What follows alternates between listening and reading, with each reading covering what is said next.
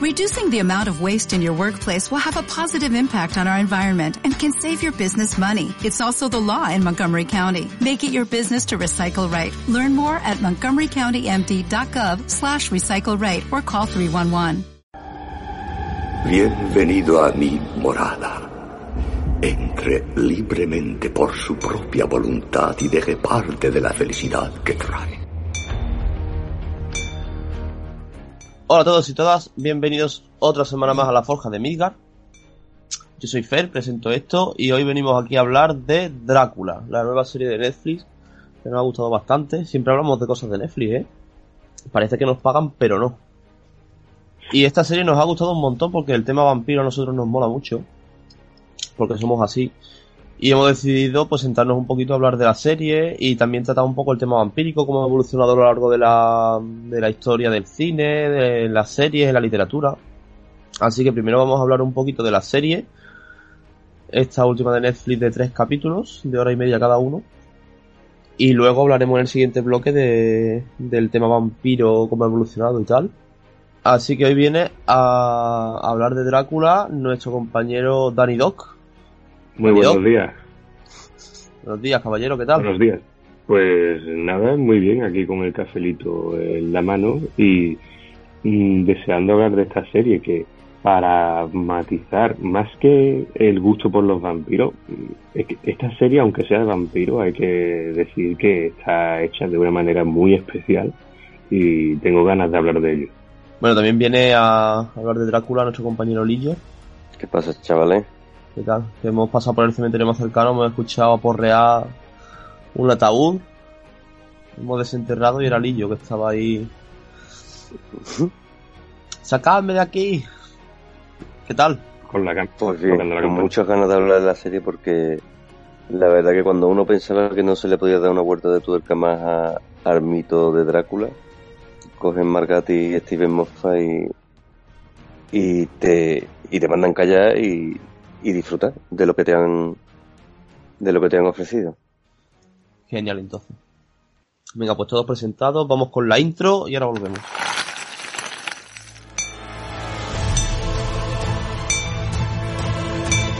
Vaya. No esperaba un cliente a estas horas. Mi señor, necesito un herrero capaz de forjar algo único. Es algo bastante peculiar. ¿Estoy en el lugar adecuado? Muchacho, esto es la forja de Midgard.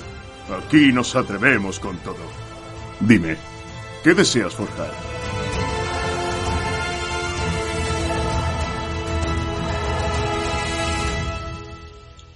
Pues ya estamos aquí de vuelta. Y vamos a hablar un poquito primero de los creadores, ¿no? Dani Lillo. Háblanos un poquito Como de. ya- Dime, dime. Ya que los ha mencionado, ha mencionado a los creadores, si quiere él seguir. Bueno, yo lo que más conozco de los creadores, desde luego, es la serie de Sherlock. Y también que Margatti, que es el de los dos el que más actúa, también aparece como protagonista, como secundario en esta serie que hace de, del abogado de Renfield. Y también ha actuado en Sherlock, en Juegos de Tronos. De Steven Moffat lo conozco menos. No sé si a lo mejor Dani tendrá apuntado algo más ahí. El Sherlock es el hermano de. No. de Sherlock. Sí. Minecraft. Sí, Minecraft. Minecraft. Y aquí hace de No, abogado. no sí. tengo mucho sobre no tengo mucho sobre Steven Moffat, aparte de que es una de las cabezas junto con Margatis que estaba detrás de la serie Sherlock. Me interesan más los directores de los episodios, porque hay un director por cada episodio y uno de ellos, por ejemplo, es Johnny Campbell, que es de Westworld, o sea, del- el director de la serie Westworld, y eso dice mucho de esta serie aparte de Paul McGuigan, que es director de la serie de Sherlock. Tenemos también a Damon Thomas, que no lo conozco y tampoco conozco la serie, eh, Killing Eve, pero mm, son, por lo visto, tres directores de, podríamos decir, de alto, de alto rango, así que esta serie no es moco de pavo, no es una serie de Drácula que te puedas ver eh, por aburrimiento. Esta serie tiene- esconde bastante. Sí, además se nota el toque de cada director en cada capítulo, ¿eh? Porque, por ejemplo, el- supongo que el segundo capítulo es el que ha dirigido el mismo que Sherlock. Sí, lo, lo, lo más se probable nota, es se, que- se nota en el sí. guion, se nota mucho en el tema, el tema del barco, de hay un asesino, quién sí. es, y tal, se nota un montón. Pues, pues poco más. Es que antes fuera de micro estuve, eh, lo estuvimos hablando con Lillo. Estos directores y creadores son los más conocidos dentro de esta serie. Después los tenemos los actores, que los actores son actores europeos, no son los típicos actores americanos que, que podemos meter en cualquier película. Tenemos a Claes Bang como Drácula, que para mí, yo tengo que decirlo, yo no conocía a este hombre hasta que he visto la serie y me ha parecido un Drácula impresionante. Decir que es, es también cantante, el hombre es cantante, aparte de con la edad que tiene, que puede que tenga ya 50 años, pero parece que tiene 30, este hombre ya es abuelo. Y, y después tenemos a los actores que le han dado vida a Jonathan Harker, que es John Hefferman, y a la, a la monja atea, a la monja Agatha Van Helsing, que es la actriz Dolly Wells. Pero es eso, aquí los que están detrás de la serie, los, los directores y los creadores son mucho más conocidos que los propios actores de la serie. Claro. Sí, además son todos ingleses. Una serie inglesa. Bueno, eh, Klaes Van es danés, Ah, sí. es danés y recibió un premio, el premio a mejor actor en la European Film, European Film Award, eh, por su papel en una película llamada The Square, en el que él, eh, este hombre hace de, de curador de, de obras de arte. Sí, tiene 52 años, el amigo. Yo lo sigo, eh, yo, yo lo sigo por Instagram y el hombre dice, vale, sí, he hecho de Drácula y me ha salido muy bien, pero escuchad mi música, que yo también soy cantante. No os centréis nada más. Es el típico, el típico en Twitter de, bueno, aprovecho para dejar aquí mi página cuando tiene muchos likes, pues igual. Guay, guay. Sí, a mí me han gustado en general. Me ha sorprendido también mucho el Drácula. Cuando lo vi en el primer capítulo no sabía qué esperar de él. En plan, uff, ¿qué es esto? Pero ya tal y como va terminando el capítulo me, me va gustando cada vez más.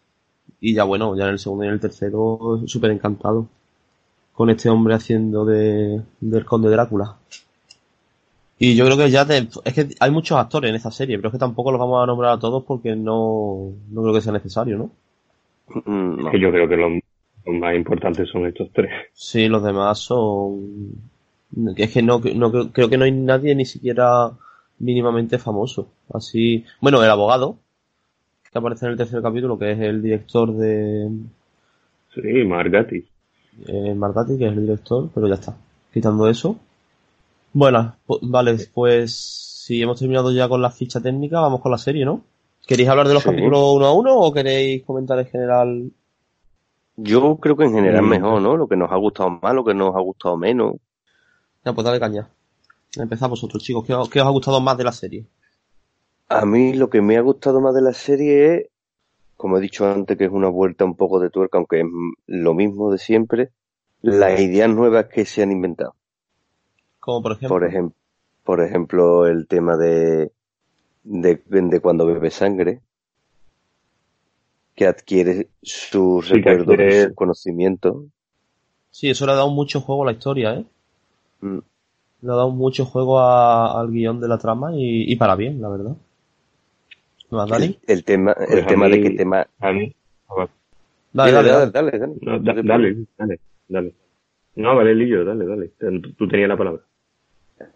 El tema de, del temor a la luz, porque yo eso sí es verdad que no lo sabía, pero por, por en el libro de Bram Stoker, eh, Drácula pasa mucho tiempo a la luz sin que le pase nada. Aquí no termina de temerle, te hacen al final del primer capítulo cuando se escapa, bueno, un poquito menos al final, cuando se escapa Jonathan Harker del castillo con que le da la luz en la cruz y este se refleja en la cara y le quema un poco.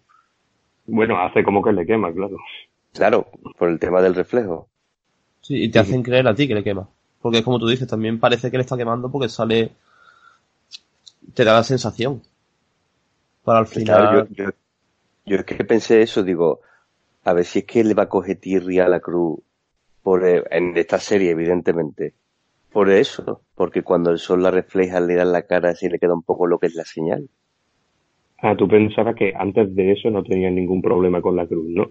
Cla- Claro, Mm, Ah. Pero hay momentos anteriores a ese en el que le refleja la cruz que si la teme, ¿no?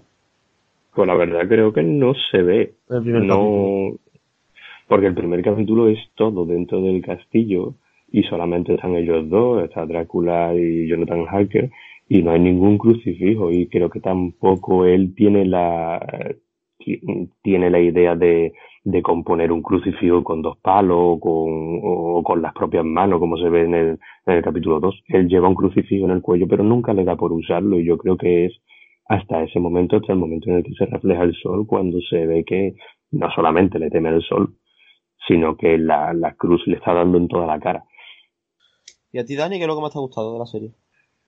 A mí me me ha gustado lo que la mayoría de la gente está despreciando, que es el tercer capítulo, porque el tercer capítulo te, te- al final del todo te dice para qué vale esta serie. Esta serie no vale, tiene una finalidad y es para que tú comprendas cómo funciona Drácula y después te lo desmonto.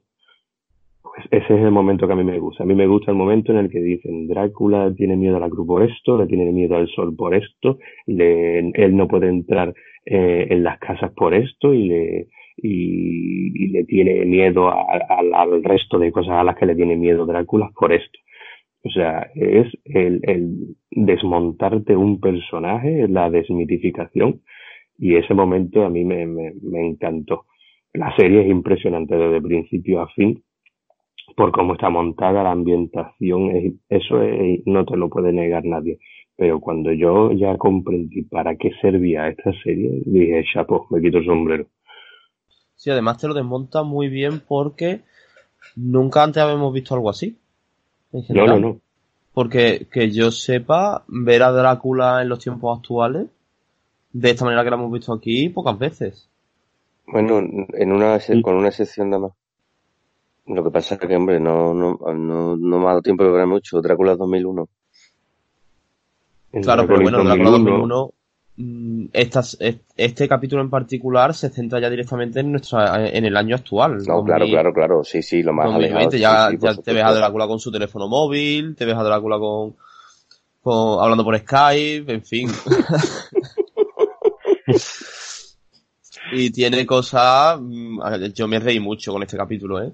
Al principio me chocó un montón. Porque es como, no me está cuadrando nada.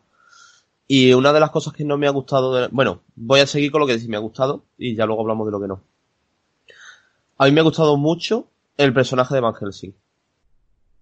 En general. O sea, eh, el, el giro que le dan a la monja en el primer capítulo cuando te dice, cuando él prueba su sangre, que es lo que tú decías, Lillo, de que él puede leer los pensamientos y puede leer el pasado de una víctima le- bebiendo su sangre. En el momento en el que él prueba la sangre de ella y le dice Van Helsing, te llama, y ya dije yo, no me jodas que esta monja va a ser Van Helsing.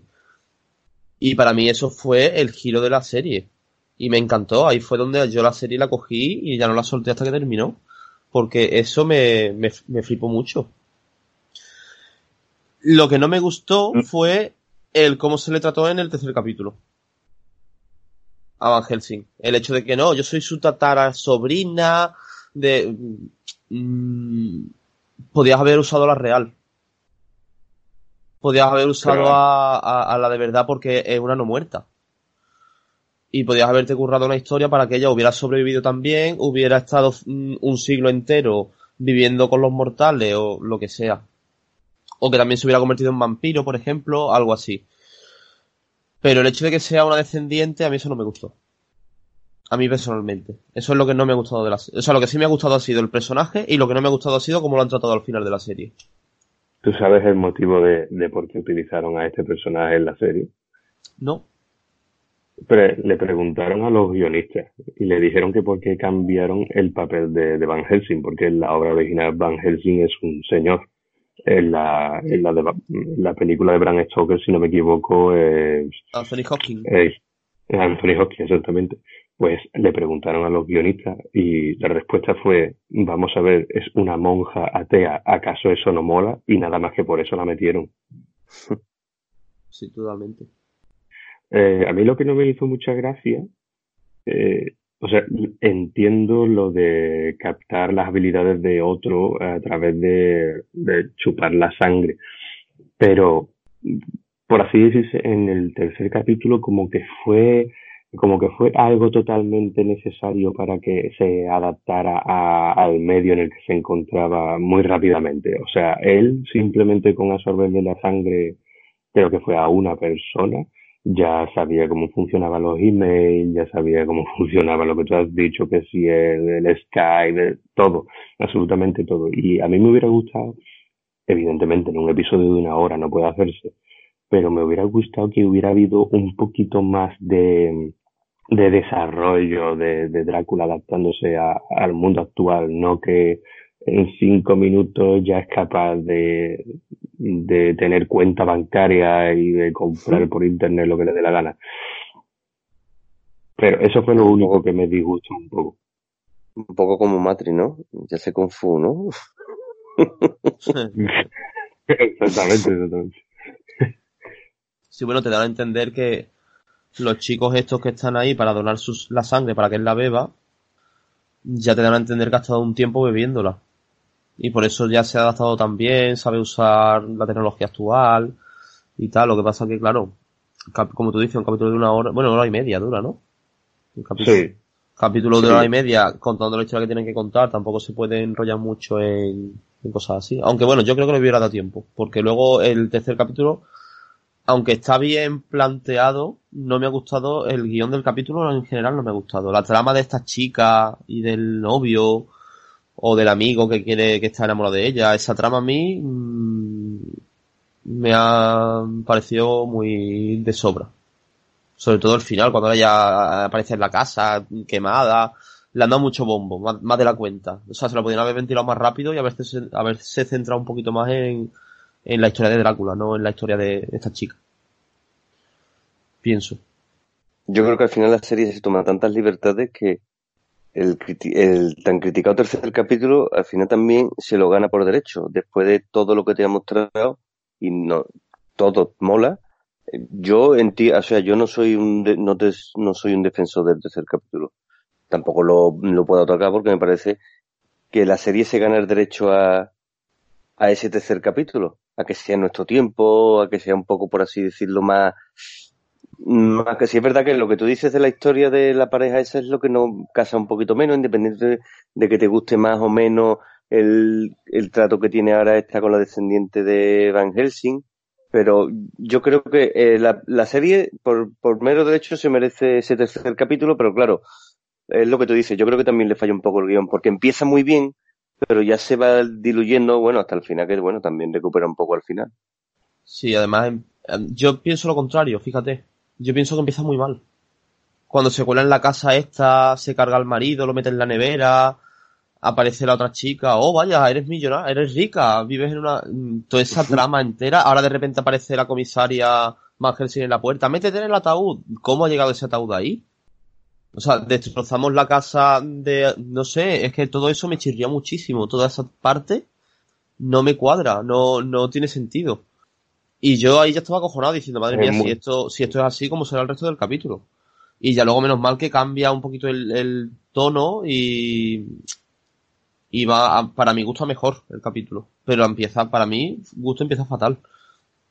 Ya que estamos hablando del tercer capítulo, yo tampoco comprendo mucho, vamos, sí lo comprendo, pero no entiendo, como tú has dicho, Fer, darle tanta importancia a la trama de la chica. Se le da importancia porque intenta emular un poquito la importancia que tiene en la obra original. Pero eh, visto cómo termina, tampoco importaba demasiado. O sea, eh, ya no solamente porque sabíamos cómo iba a terminar la cosa, sino porque hasta el mismo Drácula presenta, él mismo le da poca importancia en lo que está intentando hacer. Es lo mismo que estaba intentando hacer en el primer episodio. Pero aquí la cosa sale mal y a él como que no le importa tampoco demasiado. Así que si a él no le importa, a ti menos todavía como espectador. Pero Claro. también es que la, la importancia del último, del último episodio al final está en los cinco últimos minutos. Y al final, el hecho de que él al beber sangre de una persona moribunda es lo único, o por lo menos lo que te han explicado, lo único que le provoque la muerte, también es un giro bastante grande.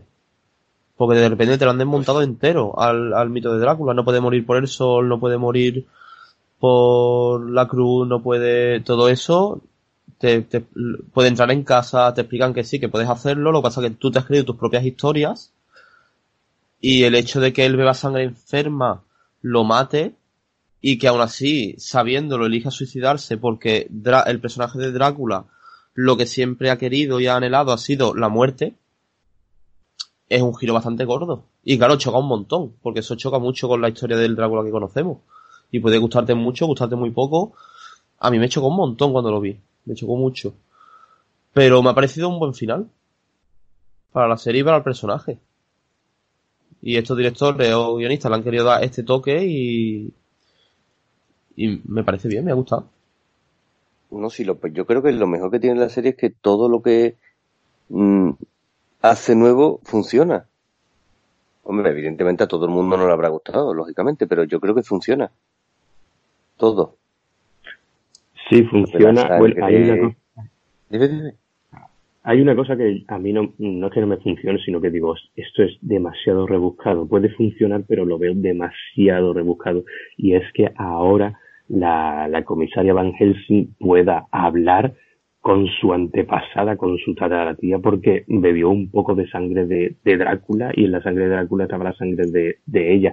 O sea, vale que Drácula sea un ser con unas capacidades y pueda adquirir habilidades bebiendo sangre, pero que una mujer moribunda de cáncer beba sangre y ahora esté en contacto psíquico con su antepasado, eso ya es apretar mucho las cuerdas. Pues fíjate que yo no sé si es que echaba tanto de menos el personaje cuando salió, me gustó mucho. Dije, coño, por fin está aquí Agatha. O Agatha, como se pronuncia. Y el cómo han llegado a ella, bueno, porque con lo que tú dices, ha bebido su sangre y con su sangre está su ADN y ellos comparten la misma rama familiar. Bueno, es muy rebuscado, pero bueno, yo, lo compro. Porque claro, está moribunda, está ya en los delirios, está, no sé. Yo, a mí, a mí no me chirrió tanto como otras cosas de la serie. Aunque bueno, según se supone cuando tú bebes sangre de un vampiro, que es lo que yo esperaba, se supone, cuando tú sabes sangre de vampiro, te conviertes tú en vampiro. O por lo menos en un en, en, un, en un ser superior a un humano. Y claro, cuando él ya bebe la sangre... Que en otras películas sobre vampiros se utiliza eso, se utiliza el hecho de que la otra persona tenga que beber sangre de vampiro para convertirse en vampiro. Claro, y nosotros tenemos eso también tan interiorizado que yo, por ejemplo, cuando estaba viéndolo y vi que ella bebía, pensé, bueno, se está muriendo, mm, al beber su sangre se convertirá en una inmortal de algún tipo, a lo mejor no un vampiro, pero en lo que sea, y a raíz de aquí tirarán del hilo y sacarán una trama en condiciones. Y claro, es lo que tú dices, cuando resulta que lo único que le provoca su sangre es poder hablar con su antepasada, bueno, no es lo que yo esperaba, pero tampoco me disgustó por ver, por ver mm, tres minutos a Agatha en pantalla no me disgusto, porque me encanta el personaje. Yo, es que la parte del tercer capítulo me descuadró mucho y es más, mm, incluso me llegó a aburrir. Y al final, a ver, no, eh, como he dicho, es cuando levantan, me gusta el principio del tercer capítulo, el principio y el final. Y el personaje de Agatha me parece totalmente un acierto. Pero totalmente. Además, cuando empiecen, cuando está todo en el primer capítulo, nos recuerda un poco, vamos, yo, eh, vamos, yo cuando empecé a verlo y vi cómo iba avanzando la historia, digo, lo, hombre, lo que me faltó simplemente era el giro final, bueno, el giro final, la información final, que ya me entero al final, que es como una especie también de entrevista con un vampiro, ¿no? Sí, sí, sí, sí. Hay muchos guiños en esta serie, ¿eh? Hmm.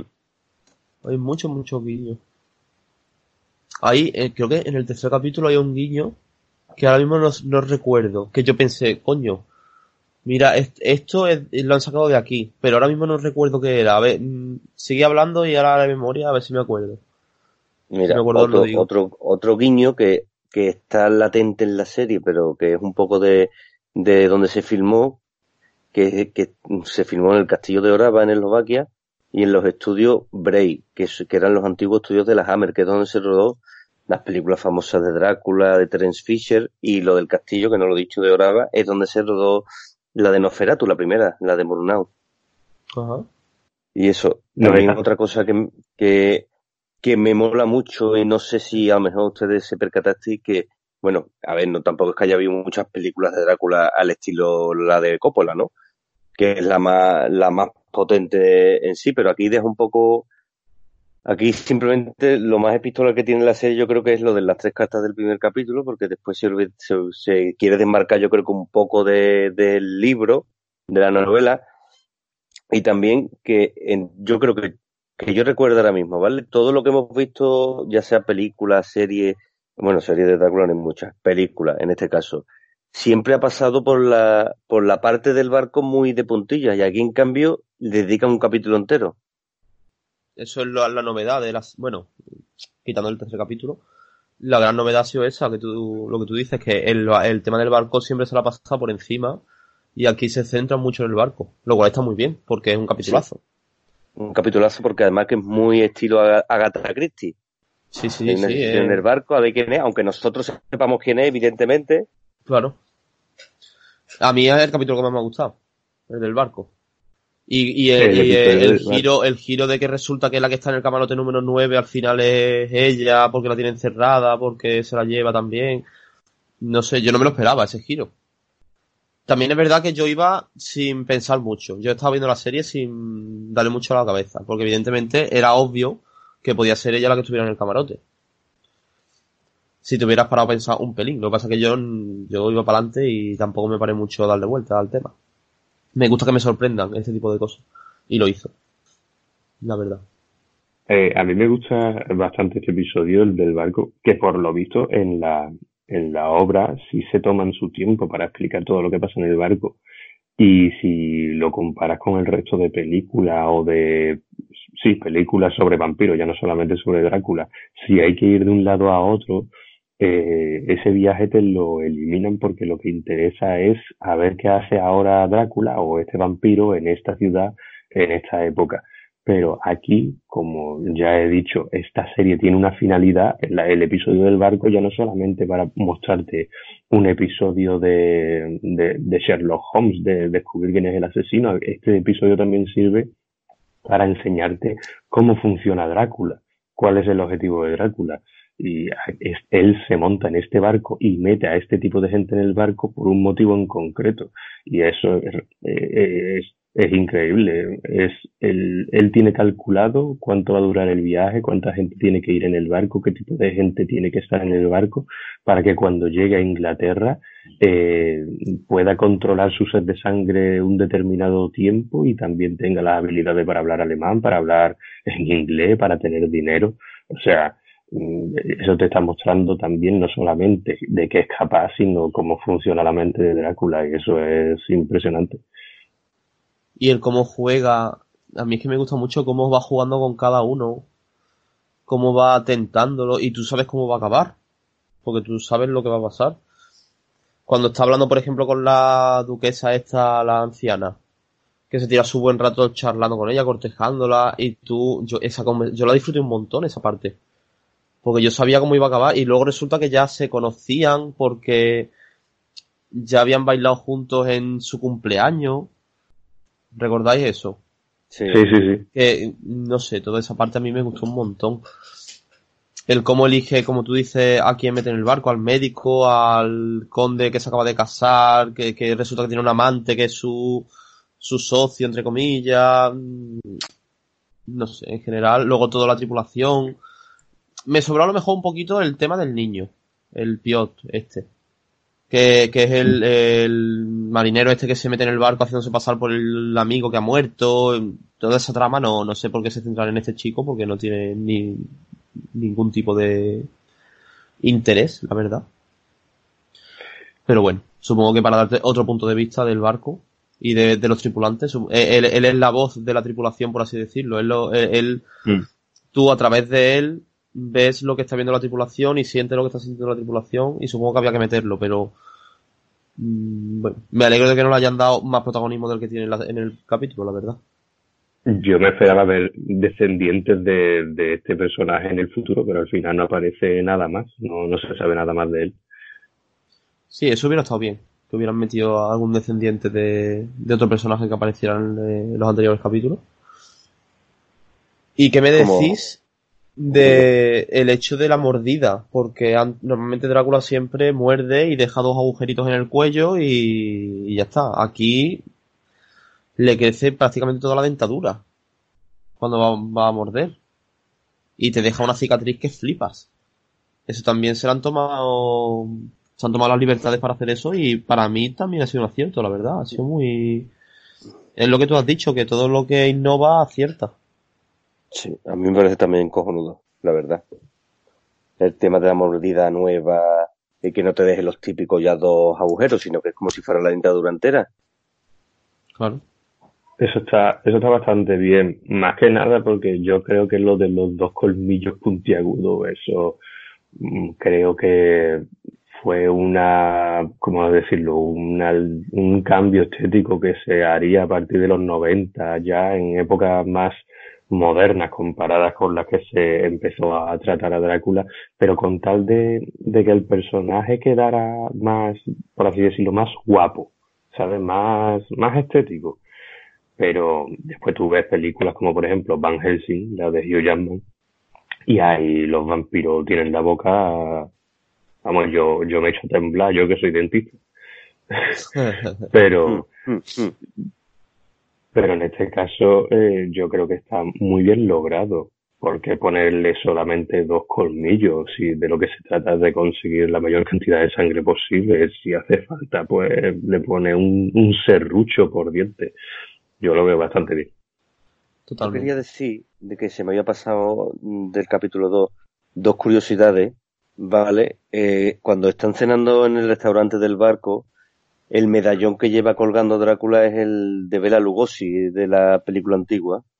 Ajá. Y, y, y la pareja esta de recién casado que es amante del otro que viene, que se llama Los, Lord Ruthven, pues Los Ruthven, como se titula, el personaje de la novela de Polidori, el vampiro, que también es una especie de referencia, bueno, una especie, no, una referencia directa a la novela de Polidori.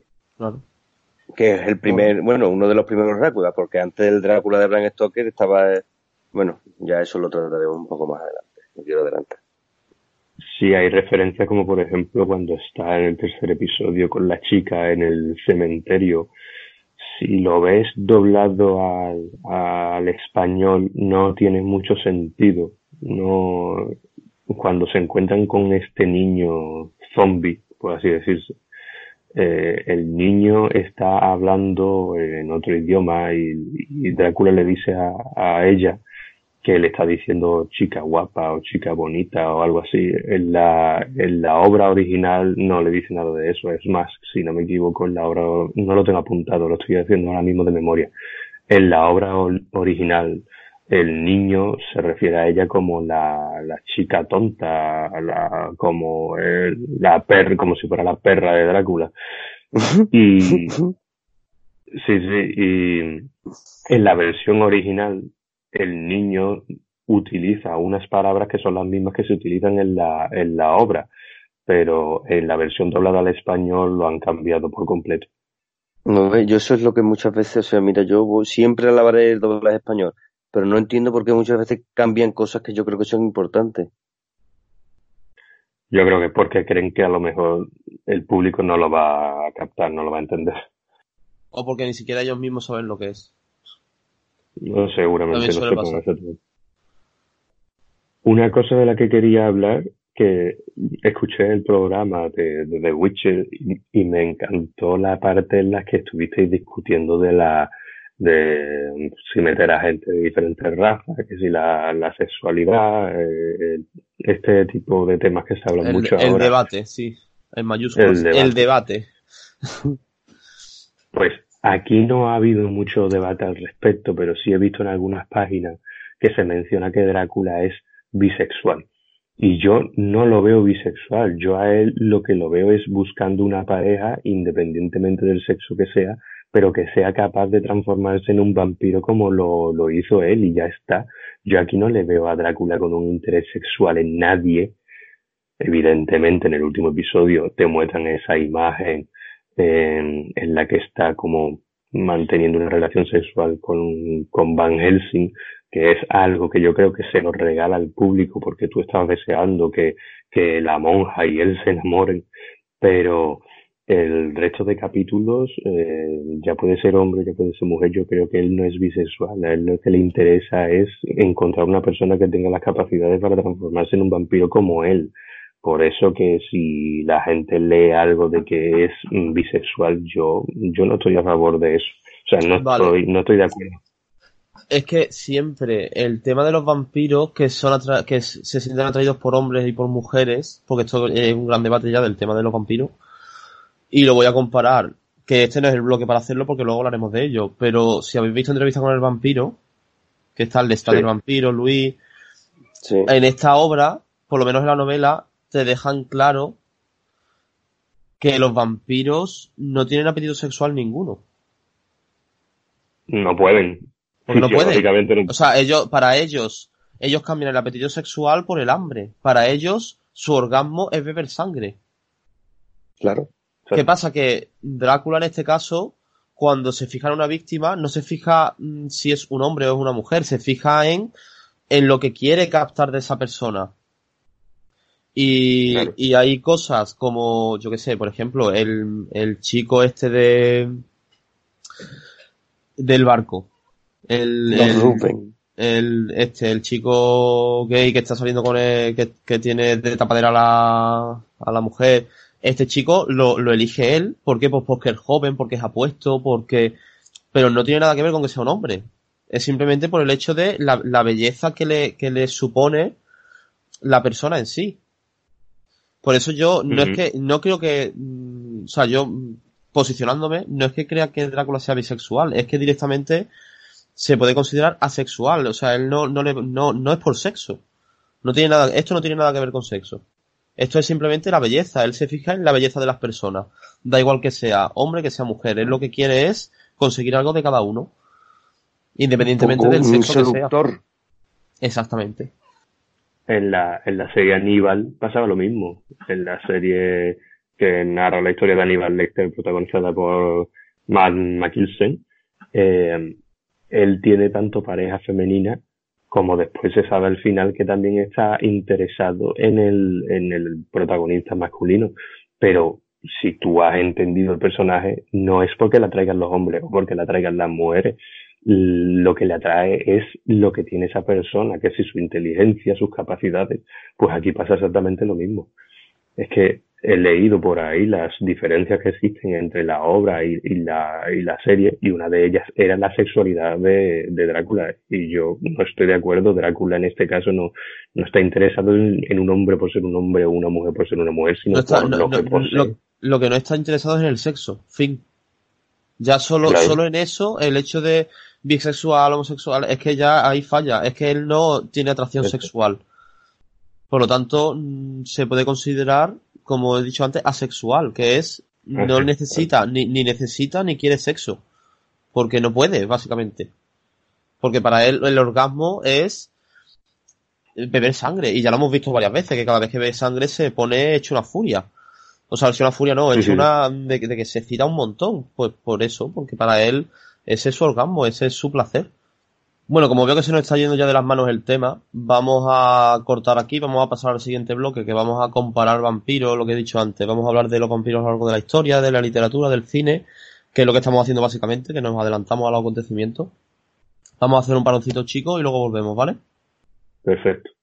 Venga. Venga, pues hasta ahora.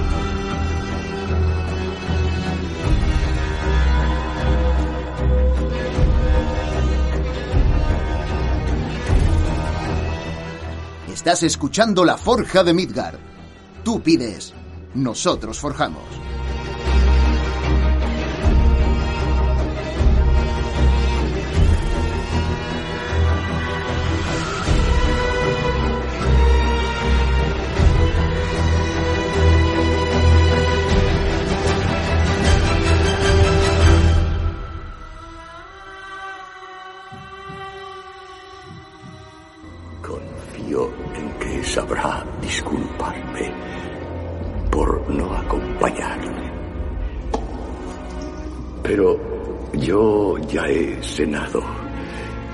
Y jamás bebo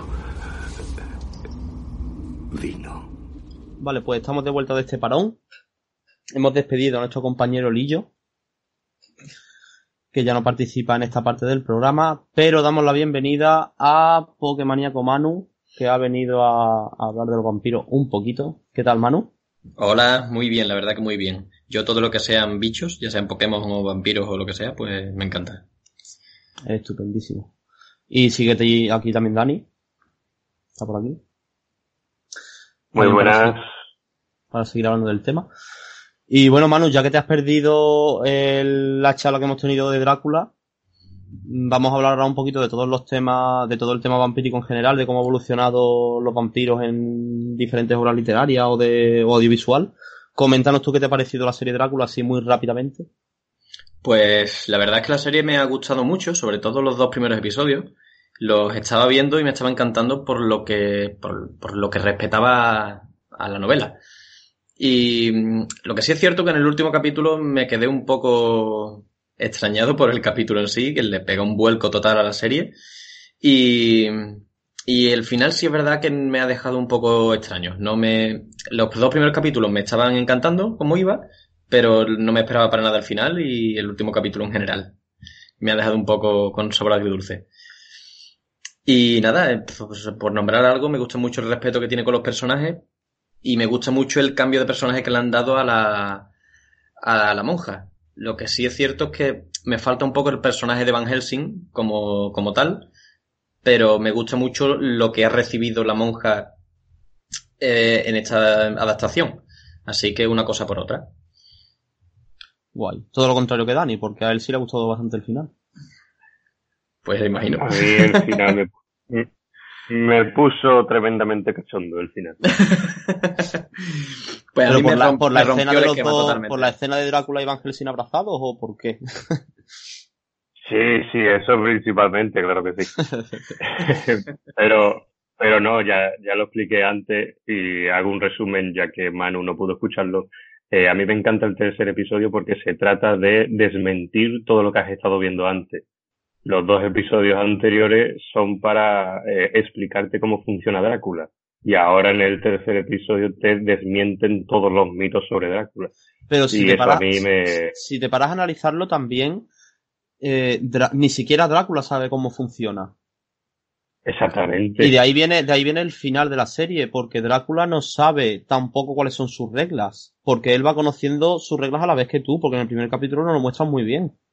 Pero en Él se realidad. ha es- creído todas sus mentiras, o sea, las mentiras que contaba la gente. Claro, mitos, eh, no él, él iba descubriendo, por ejemplo, con el tema del bebé, o con el tema de... Hay un montón de cosas que te va diciendo, ah, vaya, sí que se puede transformar a un bebé, no lo sabía. Eh, o sea, él va aprendiendo cosas a la vez que tú, porque él tampoco lo sabe todo.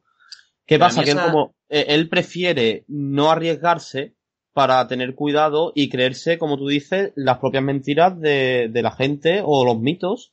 Y al final del tercer capítulo lo que hace es que te lo desmiente todo y te dice, no, es que tú te estás creyendo un mito que no es real. Por miedo a morir. Pero es que para mí eh, esa es una de las cosas que no me gusta. O sea, eh, yo pienso que el vampiro tradicional se ha quedado muy atrás. Hace mucho tiempo que no se hacen películas, ni series, ni nada sobre vampiros tradicionales. Y ahora que yo estaba viendo esta serie, que estaba volviendo para mí el vampiro tradicional, en el último capítulo me lo han vuelto a quitar. Eh, han vuelto a hacer un vampiro que se salta los mitos y que no es un vampiro como se describía en el mito tradicional eh, antiguo normal. Eh, han vuelto a, a modificarlo y a hacer lo que se lleva haciendo eh, unos cuantos años, que es unas variantes del vampiro, pero no es el vampiro como lo conocíamos antiguamente. Entonces, quizás sea eso una de las razones por las que no me ha terminado de gustar, porque se han cargado a lo que me estaban devolviendo. Pero bueno, aún así, los dos primeros capítulos sí te han enseñado eso. Claro. Sí, sí te han enseñado lo que era el vampiro tradicional. Lo que pasa es que al Exactamente. final te han dicho, no, no, que esto, esto es mentira, que esto es así. Claro, pero a mí me estaba gustando que me estuviesen devolviendo eso, ¿sabes? Lo que llevan tantos años ya sin hacer. Claro, han roto las reglas un poquito. Bueno, ¿y qué tipo de vampiros creéis vosotros que ha habido a lo largo de del tiempo? Yo creo que ha evolucionado muy, ya lo decía antes Dani, fuera de micro, que ha evolucionado muy, lo han humanizado mucho. al vampiro. Antes era muy, bueno, Dani, coméntalo tú, que son tus palabras. Sí, bueno, desde, desde Nosferatu, por ejemplo, la, la primera película canónica sobre un vampiro, lo que tenemos es un monstruo, que es lo que le gusta a, a Manu, que, que sea algo de lo que huir, algo de lo que tengas que aprender, porque también son películas que, que sirven para mostrarte cómo es este monstruo. Pero a medida que ha ido pasando el tiempo, en lo que se ha ido convirtiendo es en mucho más humano, relacionándolo con los seres humanos e incluso desarrollando ya sociedades como en las películas de Daybreakers o en Underworld, por ejemplo, donde ya tenemos vampiros implantados en la ciudad conviviendo con los seres humanos hasta que después ya se prostituyen totalmente y te dan crepúsculo. Pero eh, uh, es verdad, ¿eh? es verdad lo que Manu, es verdad lo que dice Manu, en la serie te han eh, enseñado cuál era el vampiro clásico, pero algo que se hacen bien es enseñarte que un vampiro clásico en la, en la actualidad no sobreviviría, no tendría ningún sentido, y de eso va el tercer capítulo. Pero en las películas más futuristas, como ya he dicho, eh, lo que están es integrados totalmente en la sociedad. Y claro. Pero, pero yo realmente, eh, por un lado sí, pero creo que hay otra variante que es totalmente lo contrario, porque también está ahora mismo el vampiro zombie, que yo lo llamo, que es totalmente un monstruo, ya no llega a ser ni el vampiro, porque, por ejemplo, Drácula era un vampiro, era un poco bestia, pero era un conde, una persona señorial. Seguía estando ciertamente humanizado. Pero tú ves ahora ciertos vampiros en ciertas sagas, por ejemplo en The Strain, de Guillermo del Toro, los Sí. vampiros son prácticamente animales. Son mutantes. Eh, claro, son, Mutantes. son una especie de zombies. Entonces, Claro, pero Yo- porque son los villanos. No te Claro. interesa tampoco tenerlos de... pero yo creo que han sacado como dos variantes. Han sacado el vampiro cool, el vampiro guay, el vampiro crepúsculo, el vampiro entrevista con el vampiro, el vampiro guapetón, el vampiro No me, atractivo. compares, no me compares el vampiro crepúsculo con el vampiro de entrevista con el vampiro. Por favor, te lo pido. Mira, perdona, pero es que eh, la culpable de Crepúsculo es entrevista con el vampiro. Mm, a Por ver, Dios, no. pero entrevista con el vampiro bebe En- mucho. entrevista de- con el vampiro antigua- empezó esto. Entrevista con el vampiro bebe mucho del antiguo vampiro noble que se intenta camuflar entre la nobleza para poder alimentarse, lo que viene, lo que hacía Drácula. Porque Sí, Drácula pero- cuando va a Londres lo que quiere es eso. Pero y entrevista pero- con el vampiro, que bueno, entrevista con el vampiro es una película, pero en realidad viene de una saga de libros, que es el Sí, primer sí. libro de una saga de, de, de, yo qué sé, de 12 libros o 13. Y yo he leído, mm, habré leído tres o cuatro, me encantan, y básicamente hablan de eso, de cómo los vampiros se viven en la sombra y se camuflan en la sociedad para mm, pasar desapercibido y poder alimentarse a sus anchas. Pero yo sí es cierto que no me he leído los libros. Crepúsculo mm, no es eso. O sea, Crepúsculo lo llevan a la época actual, más adolescente, más...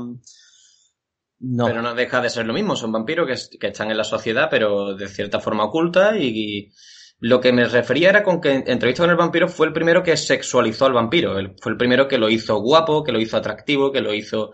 eh, que lo hizo dejar de ser una criatura repulsiva. Eso es cierto. Bueno, eh, pero en Drácula de Bram Stoker ya ahí teníamos a... Ahí se me ha ido el nombre de, del actor, de Gary Gary Oldman. Oldman.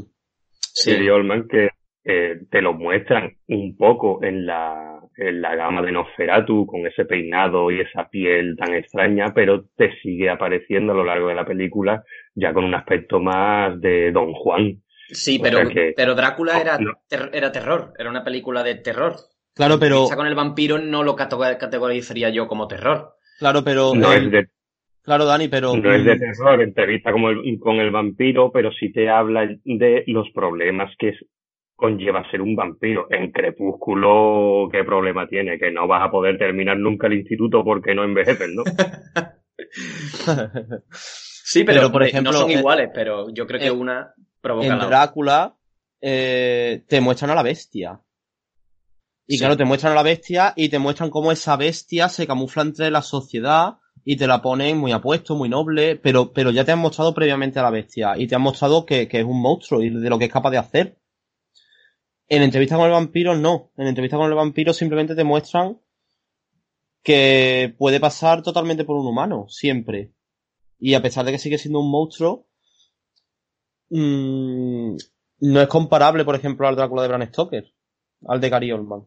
Y claro, como tú dices, lo han puesto guapo, lo han puesto puesto, pero bueno, ¿qué esperaba? Han puesto a Tom Cruise y a, y a Brad Pitt haciendo de, Totalmente. de prota. Y Antonio Banderas, claro. Vale, y ahora, la, eh, Lillo no está, pero me recomendó una película sobre vampiros que al parecer tienes que verla sí o sí, que es lo que hacemos en la sombra. Esto ya es coger a los vampiros y llevarlos al humor. Pero películas de humor de vampiros no he visto ninguna. Eh, me imagino que será algo similar a Zombieland. Bueno, la de Chiquito de la Calzada, por favor. Chiquito de la calzada. Brácula. Brácula. Chiquito de la Eh, Calzada no, tiene lo- una película de, de humor de, de vampiro, claro, que hace el de vampiro, ¿no? Estoy equivocado, ¿no? ¿Verdad? Yo no la he visto Sí, para nada, la verdad. Corrígeme. Pues lo que hacemos en la sombra, que eh, no creo que no es director, pero uno de los actores es Taika Waititi. Ah, sí.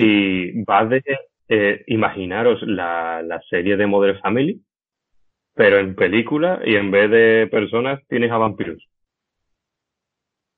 Mola. Pues yo me lo apuntaré. está, ganas- está gracioso.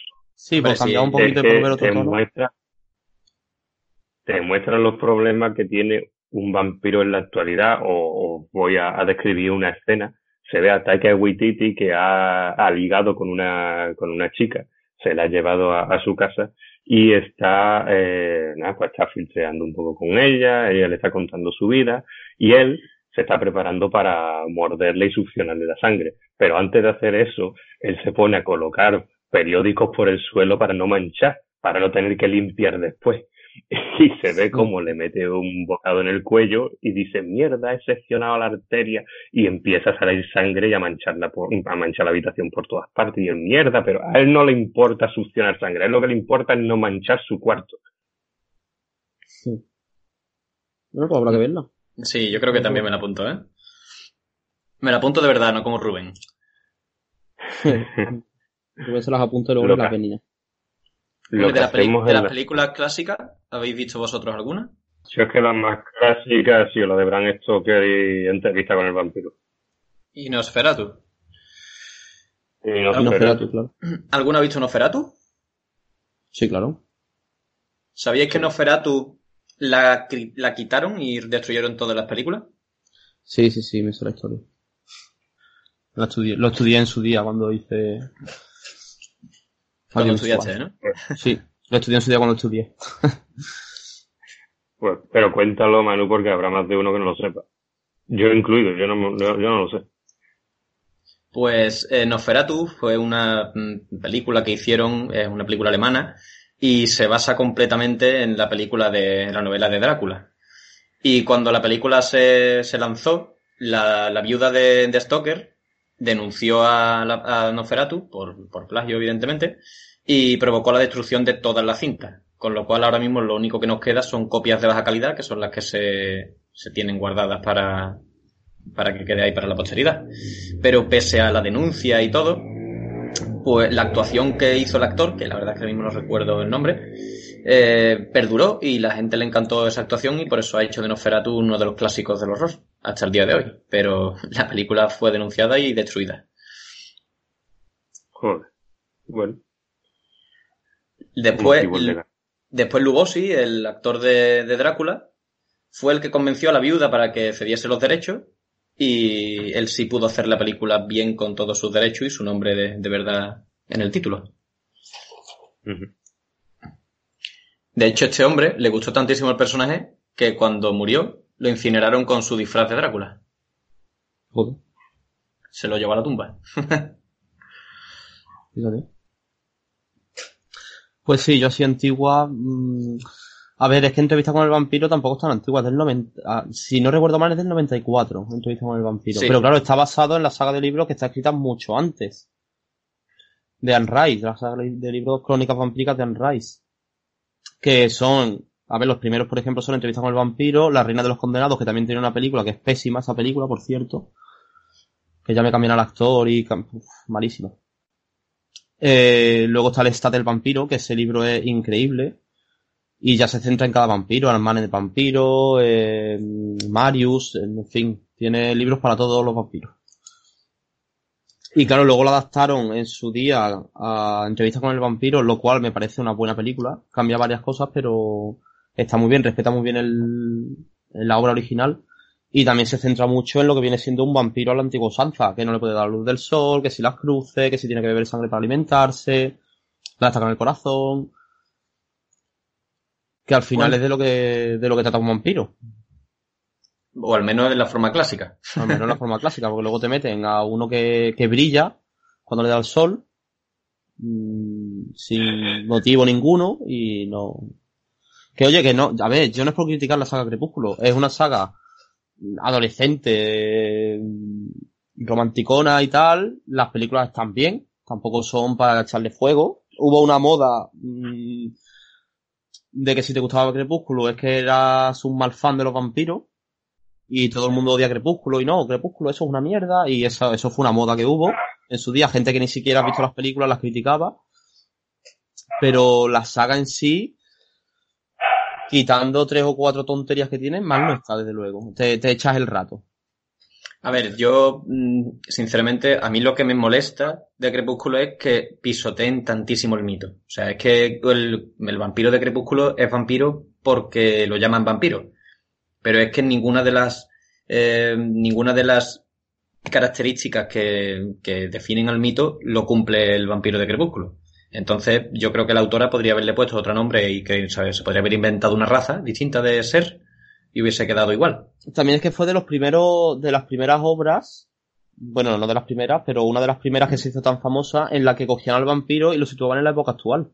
Y claro, eso chocó Sí, mucho. pero tú crees puedes situarlo en la época actual, pero no lo hagas brillar, no lo hagas que nada de lo que el vampiro es lo tenga, porque es que incluso el beber sangre tampoco les importa tanto, se comen los conejitos, ¿sabes? Es Ya. que no, no cumple ninguno de los requisitos prácticamente. Es como si yo voy a hacer una novela sobre unicornios y te digo que es un conejo que tiene un lunar en la frente y lo, ll- eso lo llamo unicornio. Pues, pues no.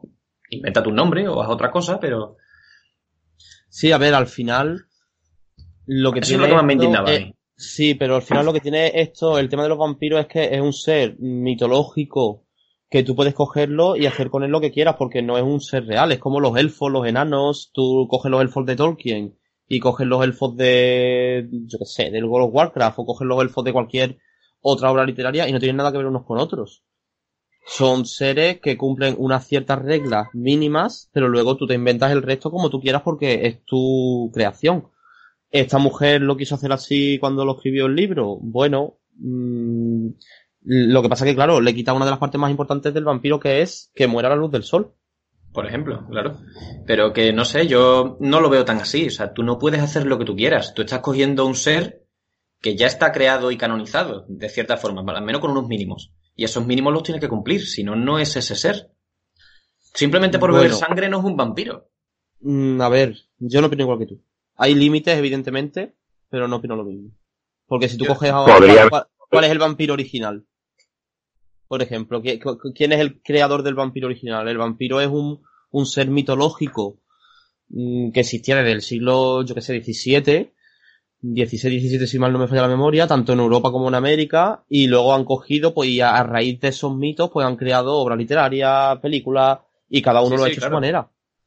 Lo que pasa es que No, nosotros pero estamos acostumbrados cosa- a, a un tem, a un mito que, eh, que son los básicos de que tienen que dormir en un ataúd, de que tienen que morir si les da la luz del sol, morir con una estaca y se alimentan de sangre. Pero esos mitos no son reales, esos son los que se han inventado ellos. Dime, Claro, pero, pero forma parte del canon. Pero y, eh, es lo que te quiero decir, que no existe un canon. No, no hay un creador básico del vampiro. No existe un canon de un ver, elfo, no existe no un canon no de un enano, no existe un canon de, de un vampiro. Es, Sí, hombre, comprendo, no hay un canon establecido por alguien, pero con la creación de años de, de respetarse ese canon se va creando un canon. Tú Por ejemplo, te en esta- que un enano, tú te, que te imaginas algo, ¿no? De momento, ¿no? Pues ese, claro. eh, yo qué sé, es que si te lo cambian de arriba abajo, a mí, por ejemplo, no me gusta. Y creo que es lo que a muchísima gente no le gustó. Que te lo cambien prácticamente por completo. Es lo que te he comentado. Imagínate que un unicornio y yo te lo describo como un ave. Pues a ti no te cuadra. Y por mucho que yo pueda hacer lo que yo quiera, pero no te cuadra. Ya, pero bueno, tú te has ido de una punta a otra. En Crepúsculo los vampiros son con aspecto humano. La única diferencia que tienen es que se pueden alimentar de animales que eso también lo puede hacer un vampiro de entrevista con el vampiro, por ejemplo, y de y cualquiera. O sea, tiene que beber sangre, no especifican que sea sangre humana. Lo que pasa es que la sangre humana le excita más. Y eso sí lo respetan en Crepúsculo. Lo que pasa es que se hacen veganos y decir, bueno, veganos entre comillas, porque comen animales. Pero se hacen veganos de humanos. A ver, Y- realmente. Y lo- el- quitando eso y, y quitando el tema de la luz del sol, el resto, absolutamente todo el resto, Según lo que yo valoro como vampiro clásico, el vampiro clásico está obligado a beber sangre humana. Es una maldición lo que tiene, y esa maldición lo hace beber sangre humana. Y es, y, como- y es una maldición por el resto de características que tiene, porque también eso es algo que lo que caracteriza al vampiro clásico. Está maldito por Dios. No es que sea un vampiro porque X motivo, es una maldición. Teme las cruces, que mm, otro tipo de cosas, ¿sabes? El agua bendita, etcétera. Ese es el vampiro clásico. Después están las variantes, que da igual que beba sangre humana o no, etcétera, pero mm, el vampiro clásico estaba obligado a beber sangre humana. Luego, por ejemplo, el vampiro de entrevista con el vampiro se, mm, se puede alimentar de animales, de sangre de animales, que lo hace durante la película, se alimenta de ratas durante un montón de tiempo, porque el protagonista de la película y de la obra, que es Luis, decide no comer, no beber luz de humanos eh, en un momento dado de la, de su historia. Y ¿Ves prácticamente, y prácticamente se alimenta de animales, igual que los de Crepúsculo. ¿Ves cómo entrevista yo- con el vampiro es el culpable de Crepúsculo? ¿Has visto, no? Yo no, a ver, yo no estoy defendiendo, yo no estoy defendiendo Crepúsculo como vaya espada porque a mí Crepúsculo tampoco me la, me la trae un poquito a- al pairo, pero que, quiero decir, que tampoco estoy de acuerdo con lo que estás diciendo tú, que tampoco es que se haya ido a la otra punta y hayan creado un ser totalmente diferente a lo que, a ver, tiene sus No, matices. a ver, yo tampoco odio a muerte a Crepúsculo. O sea, me parece igual de mal eso que, que el vampiro que es prácticamente una bestia. También lo han modificado eh, de sobremanera, pero que ninguna de las dos cosas me desagrada como tal. O sea, yo he visto de las dos clases de películas y de hecho de las de vampiro bestia me encantan casi todas. O sea, que no es tampoco que lo odie a muerte, simplemente me parece mejor o peor. A mí es que me gusta mucho el vampiro clásico. Sí. Luego tenemos a Blade, por ejemplo, que es un medio vampiro, medio humano, porque la madre era vampira y el padre, o al revés. Eso también se sale muchísimo del canon, pero muchísimo. Sí, totalmente. Pero ¿qué pasa? Pero da igual, mola. Se da, da igual si el, el caso es lo que te he dicho, que cada uno puede coger el mito y moldearlo a su manera para que- contar la historia que él quiera. Y al final, pues te puede gustar más, te puede gustar menos, pero ahí está. Sí. También los enemigos de estas, de, de Blade son vampiros monstruosos que viven en, que son alimañas, que, que son muy diferentes al vampiro de Drácula de Bram Stoker, o de entrevista con el vampiro, por ejemplo. Yo quería añadir que me he tenido que, que quedar un poquito achantado porque me he sentido como cuando papá y mamá discuten. Eh, creo que no hay un vampiro único, un vampiro principal. Ya existían unos proto-vampiros en la Biblia, incluso en la mitología griega también había una especie de vampiros y incluso en diferentes regiones de España hay mitología sobre, sobre vampiros.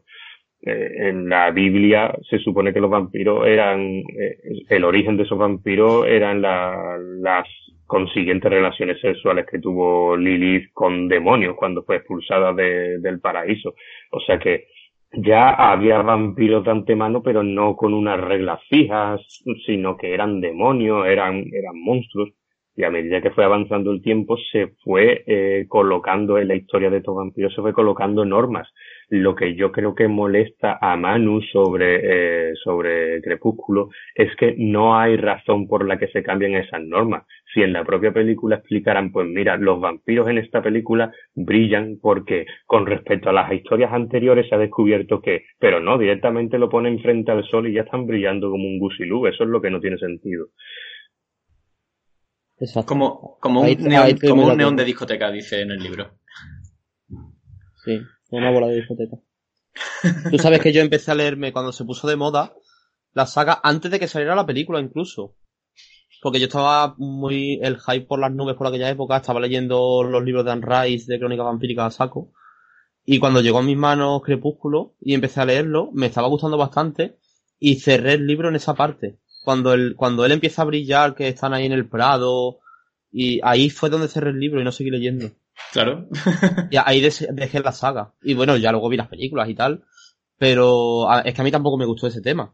O sea, yo la defiendo, no, no es que yo defienda la saga, yo lo que defiendo es el hecho de poder tomarte las libertades que quieras para hacer un vampiro, si al final no es canónico, no hay ningún vampiro base. Es lo que yo quiero decir con todo esto. No, no, no hay una base. Lo único que sí, antes de Crepúsculo, lo que ha habido es una sucesión de historias y de películas en las que se ha ido entablando unas reglas. Y claro, pues ya a lo mejor no fue Crepúsculo, a lo mejor ya hubo una película anterior o una historia anterior, pero la más recordada ahora mismo es Crepúsculo y sobre todo por eso, por un vampiro que brilla ante el sol. ¿Por qué? Pues no hay respuesta al por qué, es un porque sí y ya está. Recuerdo una escena de Crepúsculo, pero creo que era de la tercera película, en la que un vampiro malo es atacado por un lobo y le arranca un brazo, pero cuando le arranca un brazo no sale sangre, sino que el corte es como si fuera de cristal. O sea, no sabemos muy bien, al menos yo no sé qué tipo de vampiro es este. Sé que es un vampiro, porque es lo que me explican al principio de la saga, pero no sé qué tipo de vampiro es. ¿Sabes? No es como en la, en la serie de, de, de Strain, lo que ha mencionado antes Manu, en la de Guillermo del Toro, que aquí los vampiros son monstruos que su origen es como un parásito. Pues vale, me están explicando las reglas desde el principio y además con muchos flashbacks. Pero aquí no, aquí es una, Sí, eh. una característica tras de otra. Claro, es que en ese aspecto, por ejemplo, el, o sea, si tú coges los, los temas básicos de los vampiros canónicos, canónicos entre comillas muy grandes, que son que si te da la luz del sol mueres, prácticamente todos los vampiros que conozco, o evidentemente no he visto todo lo que hay que ver de los vampiros porque no, no lo he visto, pero todos los que yo conozco o así de memoria, el único que rompe con eso es Crepúsculo y sin motivo. Porque por lo Claro. general todos los vampiros si le da la, luz del sol mueren. O al Bueno, menos que- les hace daño. Crepúsculo y la serie de Drácula en el último capítulo. Bueno, en la serie de Claro, el pero- último capítulo, mm, pero te lo explican bien. Eso yo también, yo también valoro mucho las explicaciones. A mí Ahí cuando, te- me- cuando explican, cosas, claro. pero me lo explica, me convences. Por ejemplo, en The Strain es un cambio muy grande el tema del parásito, pero me lo cuentan tan bien que me lo creo. Entonces, yo valoro mucho ese tipo de, de cosas en una serie, pero eso, claro, eso también es una cuestión personal mía. Luego hay otro tema también que, que es lo de no entrar en las moradas sin que te inviten. Eso Que me encanta. también, Mm. en general, sí, a mí también. A mí es una de las cosas que más me gusta de los vampiros. Y hay una película que se llama Déjame entrar, no sé si la habéis visto. Sí. Sí, sí. Que es buenísima esa película. Eh, quería nombrarla porque va de eso, va de... mm, Es una niña vampira que se hace amigo de su vecino, tal. Bueno, el que no la ha visto, que no la haya visto, por favor, míralo esa película. Que por cierto, sabéis que la original es, es sueca. Sí. Ah, sí. La, la- la de Déjame entrar, la americana, que la protagonista es. Eh, ¿Cómo se llama esta chiquilla? Chloe, Chloe Grace, la, la niña de, de Kikas. ¿Lo recordáis? No, sí, o sea, recuerdo Kikas, pero no, no sabía que era la misma actriz. Claro, la, la, la de Kikas es la misma actriz que hace de la niña de esta, de la protagonista. Vale, que de vale, 2010 la película, pues la original es de 2008 que es sueca. Que por lo visto es mucho mejor que... Yo no la he visto, yo he visto la americana. Yo también he visto la americana. Y te, y ese tema, el tema de que te tienen que invitar a tu casa para poder entrar, porque si no hay una fuerza que te lo impide, a mí ese tema me encanta. Y lo respetan mucho aquí, también lo respetan, por ejemplo, en Crónicas Vampíricas, en la serie que damos nombrado antes por encima. Sí. Mm, Que tú lo has visto, ¿no, Manu? ¿La serie de Crónicas Vampíricas? Sí, la Eh, serie de Vampire de, Va- Diaries. de Vampire Diary. He visto algunos capítulos, pero tampoco, tampoco le tengo mucho aprecio a esa serie. Sí, bueno, yo la he visto casi entera. Eh, ¿Sabes qué pasa con esa serie? Que es una telenovela Sí, totalmente. con vampiros. O sea, básicamente es una serie de romances y amores y tal, pero con vampiros, hombres lobos y muchos seres mitológicos. Pero aún así, oye, yo la recomiendo por el hecho de lo bien que tratan las reglas del juego. Sí, además todos lo justifican muy bien. Sí, Porque exactamente. cuando, Lo- cuando lo quieren hacer algo, eh, te- se inventan un objeto que está embrujado por una bruja que al final te deja hacer al vampiro hacer no sé cuánto. Todos lo explican Lo, muy lo- correctamente. lo bueno que tiene esa serie, mm, a ver, es muy pastelosa porque es muy. Es Crepúsculo llevado a serie. Además, el primer capítulo es exactamente igual que Crepúsculo. Es un vampiro nuevo que llega al pueblo, que es muy misterioso, va al instituto. Es exactamente igual el primer capítulo. Pero claro, ya te meten también los hombres lobos, las hadas, los No, las hadas no, las hadas no son en esta serie, perdón, las hadas son en True Blue.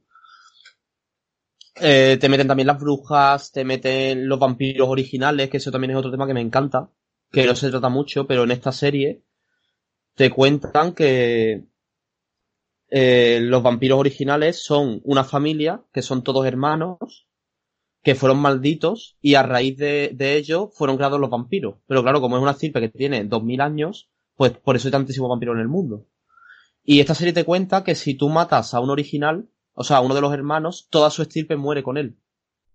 O sea, todos sus descendientes. Todos los descendientes, o sea, todos los vampiros que vienen creados por él, mueren.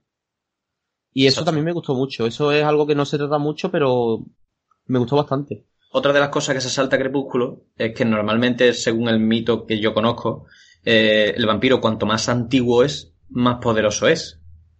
Y en Crepúsculo, por ejemplo, los más poderosos son los que están recién convertidos a, a vampiros.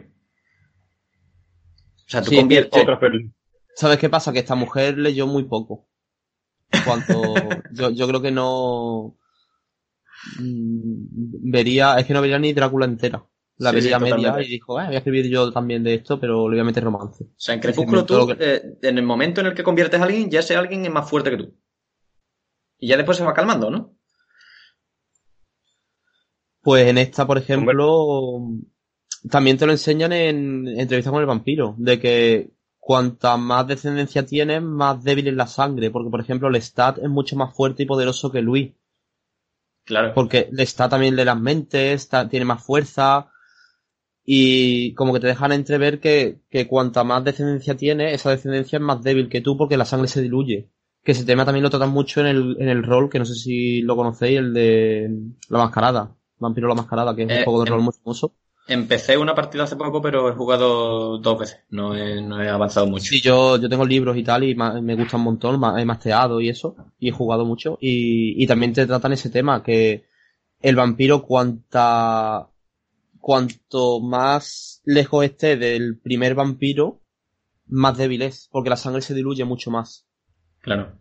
Pero eso, tiene, eso tiene todo el sentido. Es como en la mitología griega. Un dios eh, mantiene relaciones con, con un ser humano y tiene un semidios, pero es que un semidios tiene relaciones con un ser humano y ese descendiente no es ni la mitad de un semidios. Eh, o sea, Claro. a medida que va, eh, sí, es eso, se va diluyendo la, la esencia. Otra saga de películas, perdón, otra saga de películas a la que se respeta esto es Underworld. En Underworld también los originales, los vampiros antiguos, son los más fuertes. No sé si habéis visto esta, no sé si habéis visto esta saga. Solo vi, solo vi la primera y no Sí, me sí. gustó mucho. De esa saga. Yo sí, la, yo sí la he visto. La que no he visto es la más reciente, que no sé si es de hace tres años. Yo esa tampoco, yo he visto las anteriores, pero esa no. Yo vi la primera en su día y me, no me hizo mucha gracia, la verdad.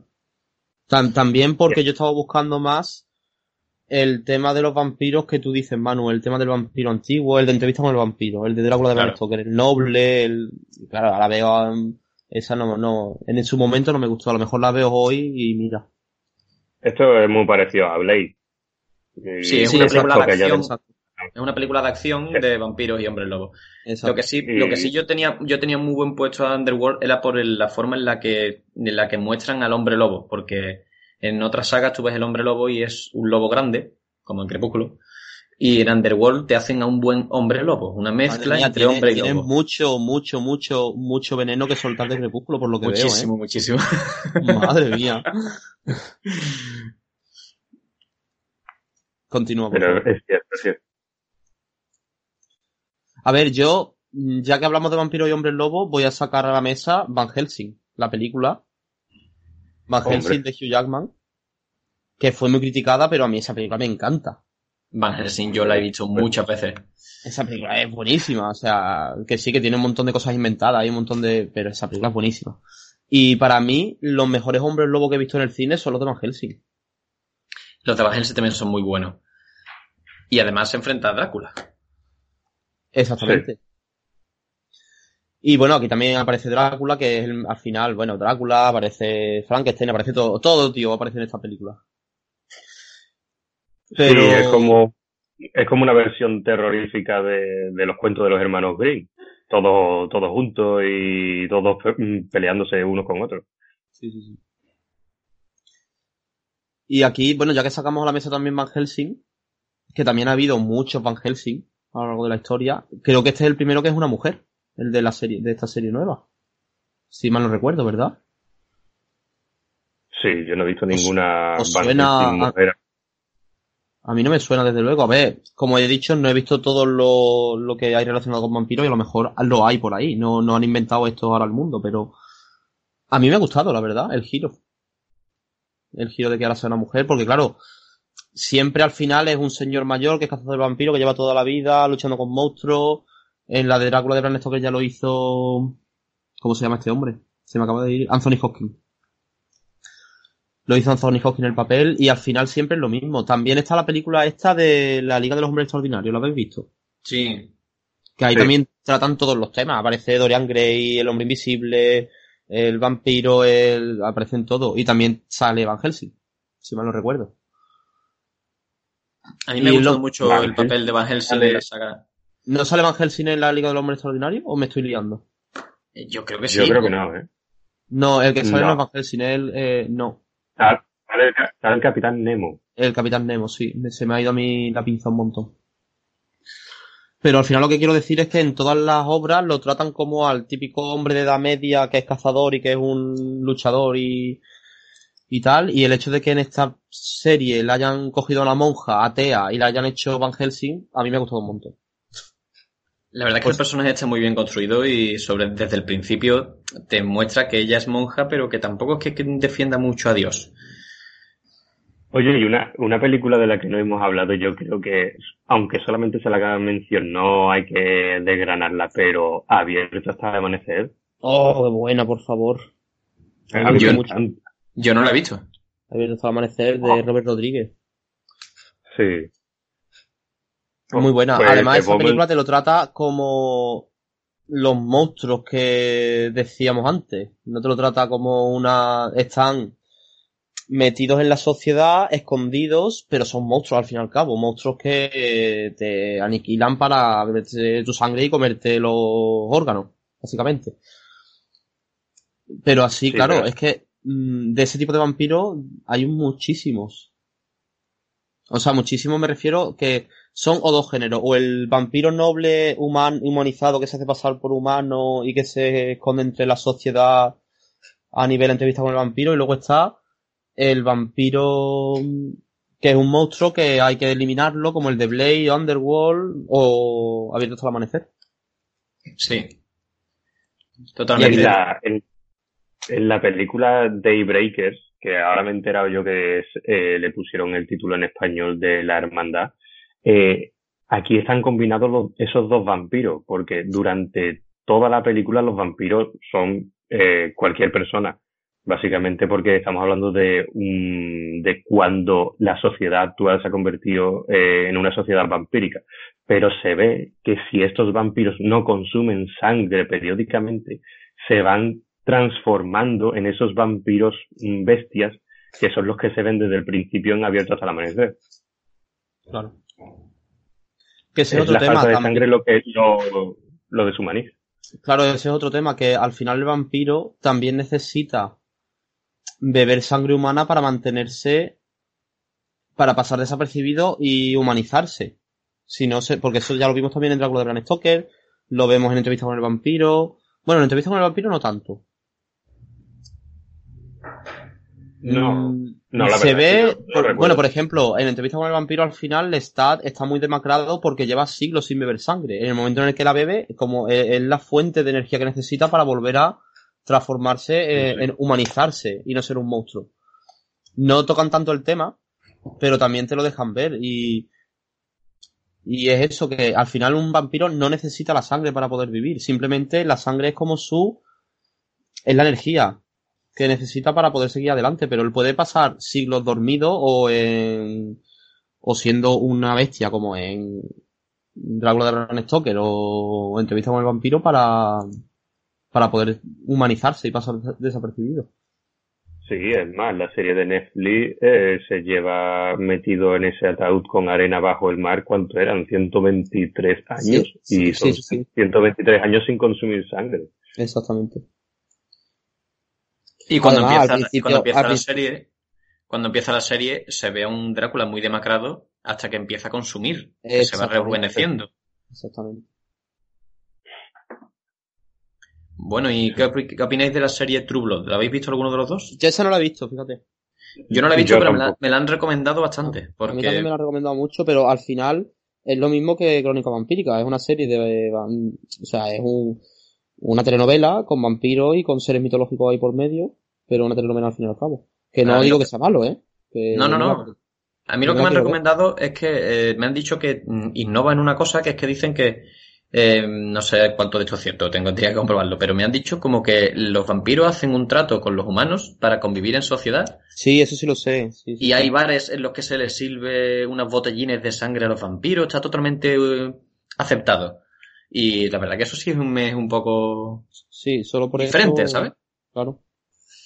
Además no se trata mucho ese tema, ¿eh? El tema de los vampiros mezclados con la sociedad sin que la sociedad lo sepa, me refiero. Claro, o sea, ¿qué pasaría si un día los vampiros dijesen, hola, eh, estamos aquí, queremos convivir con vosotros, ¿cómo lo hacemos? Sería Claro. un tema interesante realmente. Y se trata muy poco, ¿eh? Sí. Bueno, chicos, ¿alguna peli más que queráis nombrar o algún alguna serie, algún libro, algún algo antes de terminar? En principio, no. Antes que has dicho lo del tema de vampiros llevado a la comedia, he recordado una peli que es de Tim Burton, que supongo que la habréis visto, que se llama Sombras Tenebrosas, Ah, sí. Ah, eh, yo no la recomiendo. que esa peli te trata el tema de los vampiros muy a coña, porque es que esa película no es ni de miedo ni nada, es coña totalmente. Y bueno, está chula de ver. Eh, como siempre, este hombre haciendo sus papeles extravagantes y raros. Que le encanta el vestirse de, cosas raras. Pero eso, he recordado, porque antes estábamos pensando en el tema de vampiro llevado a la comedia y, y mira, pues aquí tenemos una. Yo puedo recomendar, pero tampoco con mucha firmeza, porque tampoco es una película eh, que se diga de 10, eh, pero sí se trata al vampiro con las reglas canónicas del vampiro, que es Noche de Miedo o Noche de Terror, que en este caso el vampiro es Colin Farrell, y trata de un chaval eh, que vive en Las Vegas, bueno, en el pueblo que, que hay justo al lado de Las Vegas, y su vecino es Colin Farrell y se, da, y se va dando cuenta de que es un vampiro. Y van surgiendo las reglas del vampiro, lo de no puedes entrar en casa si no te invito, eh, no sale nunca de día, eh, lo que todos conocemos. ¿Qué es lo que pasa? Que al ser una película también de, podríamos decir, de la chavalada de gente joven, me siento un poco raro diciendo esto porque yo tengo 25 años nada más, tampoco tengo 40. Pero eso, se, se respetan las leyes de, lo- de los vampiros, pero es una película que ni fu ni fa. Y ya si quieres echarte a, a reír o tirarte desde el balcón, te puedes poner Abraham Lincoln, cazador de vampiros. Yo eso no lo he visto tampoco. Yo esa la puse, pero la quité.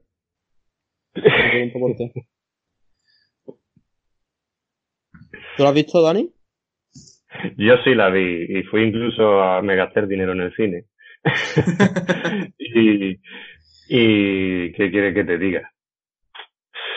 Eh, si me la pone un sábado por la tarde, a lo mejor me la veo, pero no vale la pena. No Yo vale no, la pena. No, no me ha llamado nada la atención hacer con esa película, la verdad. No, yo con la que me quedo es con Daybreakers, que esa sí me gustó mucho la primera vez que la vi. Y además que es la primera película en la que yo veo cómo descubren cómo transformar un vampiro en ser humano. Que el- la, la técnica es un poco ridícula, pero después se va, No, yo no la va visto, ¿eh? evolucionando esa técnica. No lo has visto, ¿no? No, no la he visto. Entonces no puedo desvelar la técnica, ¿no? No. vale, vale. Pero es eso, es la primera película en la que yo veo cómo eh, se transforma a vampiros en seres humanos. Mm, Creo que ese tema tampoco se trata mucho. Lo de hacerlo No, no. reversible. Desde luego, no. Yo no lo he visto nunca, la verdad. Bueno, Pues, mi- mirarse esa película porque tiene además un reparto bastante bueno y la película, vamos, para mí está bien, no una impresionante película, pero está bastante bien. Bueno, y viendo cómo ha, cómo ha cambiado el vampiro a lo largo de la historia, ¿creéis que volverá el vampiro clásico en algún momento? O sea, ¿volverán a hacer películas y series del vampiro clásico, el vampiro maldito por Dios, el que tiene todos esos requisitos? O, es que ya se ha hecho mucho eso. Ya se ha quemado un montón ese tema. Ya tenemos mucho material con ello. Y por ejemplo, esta serie última, mm, aunque al final te lo hayan desmentido, pero los dos primeros capítulos básicamente es eso. Sí, total. Y funciona muy bien. Pero mmm, yo creo que no, hay que innovar. Y sí, yo supongo que en algún momento, pues a lo mejor vuelven a hacer otra lectura de Drácula y te vuelven a sacar otra película o serie o lo que sea del tema, pero es que ya sería muy cansino. Es que yo creo que ya es inevitable compararlo con Drácula. O sea, con cualquier vampiro que saquen del tipo clásico va a llevar a la comparación con Drácula. Y creo que eso es lo que van evitando. Se está hablando de una segunda temporada que yo espero que no saquen. De Drácula, ¿no? De, de, esta serie, sí. Y si la sacan, espero que sea eh, el preludio a, Drácula, el, de su historia previa a transformarse en vampiro y cómo se transformó en vampiro. Eso sí me interesaría pero que por cualquier cosa fuera la continuación de esta serie no le veo el más mínimo sentido. No, yo supongo, yo supongo que harán un preludio, ¿no? Es como tú dices, a continuarla. Además la serie se llama Drácula. ¿De qué vas a hacer una serie si ya no está Drácula? Por eso, y por eso mismo, por lo que tú también has dicho, Fer, es que yo creo que esta serie es muy fuerte decir esto, pero esta serie yo creo que es casi la culminación de lo que se puede hacer con Drácula. Ya si quieres hacer algo más, tiene que ser con vampiros ajenos a Drácula, totalmente. Sí. Y es por eso, porque está muy quemado el tema ya. Y no hemos hablado del tema de la transformación, por cierto. ¿De la transformación cómo? Sí, pues transformar a un humano en vampiro porque al final cada uno lo trata de un tema diferente. Y a mí me gusta mucho el tema de, porque claro, está el mítico de que si un vampiro te muerde y tú mueres, no mueres en realidad, sino que te transformas en vampiro. Pero en esta serie te lo tratan como que tú te conviertes en uno muerto. Que simplemente no eres, no eres un vampiro, pero tampoco estás vivo, eres simplemente un zombie, básicamente. Sí. Y tampoco te han enseñado qué se necesita para transformarte en vampiro. Yo supongo que tendrás que beber, que, es lo que te enseña, por ejemplo, en entrevista con el vampiro, que tienes que beber la sangre de ese vampiro para poder transformarte. Sí, esa es la regla que se utiliza, eh, por ejemplo, en la de Drácula, la leyenda, creo que también funciona así. Es mordido por un vampiro, pero hasta que no bebe sangre no se transforma en vampiro. Esa. Drácula, la leyenda te refieres a la última que salió en 2015, ¿fue? ¿2014? Mm, o 2011 creo que era eh, que el protagonista es el actor este que aparece en el Hobbit el que hace del humano que logra matar al dragón Smog sí te voy a decir cómo se llama que, además es pareja de un modelo español si no me equivoco este hombre se llama Luke Evans exactamente Luke es la pareja de John Cortajarena si no me equivoco Ah, eso ya no tengo ni idea. Yo la vida privada de esta gente no. No sé. Pues eso, aquí en esta película, en esta película también se hace, se hace esa técnica para transformarse en vampiro. Es más, yo la vi, también me costó ver esta película, pero le muerde, muerden a este, a este hombre para transformarlo en vampiro. Pero para transformarse totalmente en vampiro tiene que consumir sangre y tiene que aguantar un periodo creo que de tres días y si aguanta ese periodo de tres días sin tomar sangre, vuelve a transformarse en humano. Lo que pasa es que durante esos tres días él está sediento por beber sangre, ahí es donde está la gracia. Bueno chicos, pues si no queréis añadir nada más, vamos cerrando ya por aquí el programa. ¿Vale? Nos echamos una copita de vino y lo dejamos por aquí. Así que chicos, ha sido un placer esta charlita de vampiros, tema que nos gustó tanto. Me apunto las recomendaciones, vosotros apuntaros también las vuestras de pelis que hay que ver. Y a todos los oyentes, espero que os haya gustado. Comentad vuestras pelis favoritas de vampiro en los comentarios. o si no estáis de acuerdo con nosotros en algo de lo que hemos comentado, etcétera, etcétera, lo podéis dejar en los comentarios. Podéis seguirnos en las redes sociales, Twitter e Instagram, como la Forja de Midgar, donde subimos novedades y, y los próximos programas y tal. Y así enteraréis de a quién vamos a entrevistar o de lo que vamos a hablar. Y sin más, cerramos por aquí. Adiós. Hasta luego. Hasta luego.